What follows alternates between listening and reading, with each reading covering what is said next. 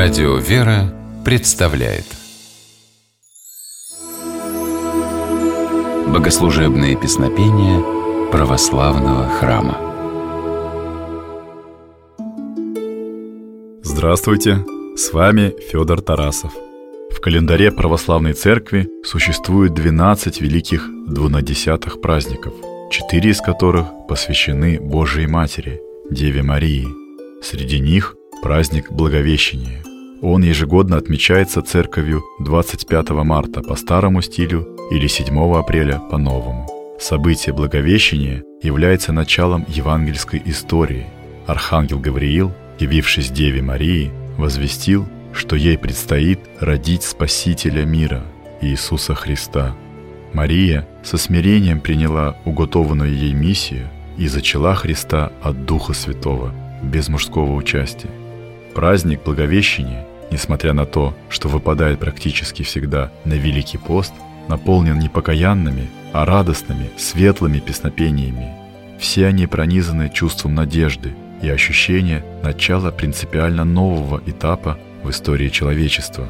Настоящим символом праздника является песнопение, названное по первым своим словам «Совет Привечный».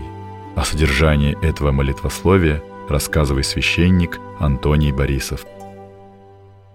Песнопение «Совет Привечный» – это яркий пример византийской церковной поэзии, совмещающий в себе и красоту слога, и высоту богословской мысли. Автор молитвословия, имя его, к сожалению, нам неизвестно, на основании текста Евангелия от Луки описывает, с какими чувствами обращался к Деве Марии архангел Гавриил, возвещая ей о грядущей миссии.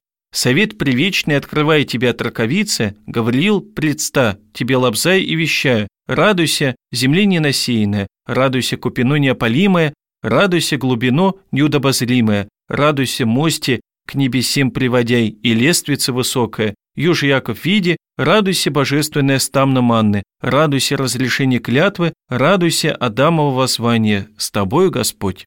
Прозвучавший текст отсылает нас сразу к нескольким библейским образам, оказавшимся для Богородицы пророческими. Дева Мария именуется купиной неопалимой, горящим, но не сгорающим терновым кустом, в котором Бог явился Моисею. Вспоминает автор молитвословия и видение правца Якова, во сне увидевшего лестницу, соединяющую небо и землю. Сравнивается Богоматерь и с чашей, в которую древние иудеи собирали манну, чудесную пищу от Бога. Все перечисленные образы символизируют то, что Дева Мария по особому благоволению Бога выносила и родила Сына Божья, дала ему человеческое естество, стала вместилищем неописуемой благодати. Песнопение «Совет Привечный» исполняется на вечернем богослужении накануне Дня Благовещения. Во время пения этого молитвословия священник совершает кождение – Ароматный дым, исходящий от кадила и наполняющий храм, является символом божественной благодати, освещающей мир нашей жизни. Особым вместилищем благодати Господней стала Пресвятая Богородица, миссия которой была определена, как повествует текст песнопения, на Совете Божием перед началом всех времен. Давайте послушаем песнопение «Совет Привечный» в исполнении объединенного хора Свято-Троицкой Сергиевой Лавры и Московской Духовной Академии.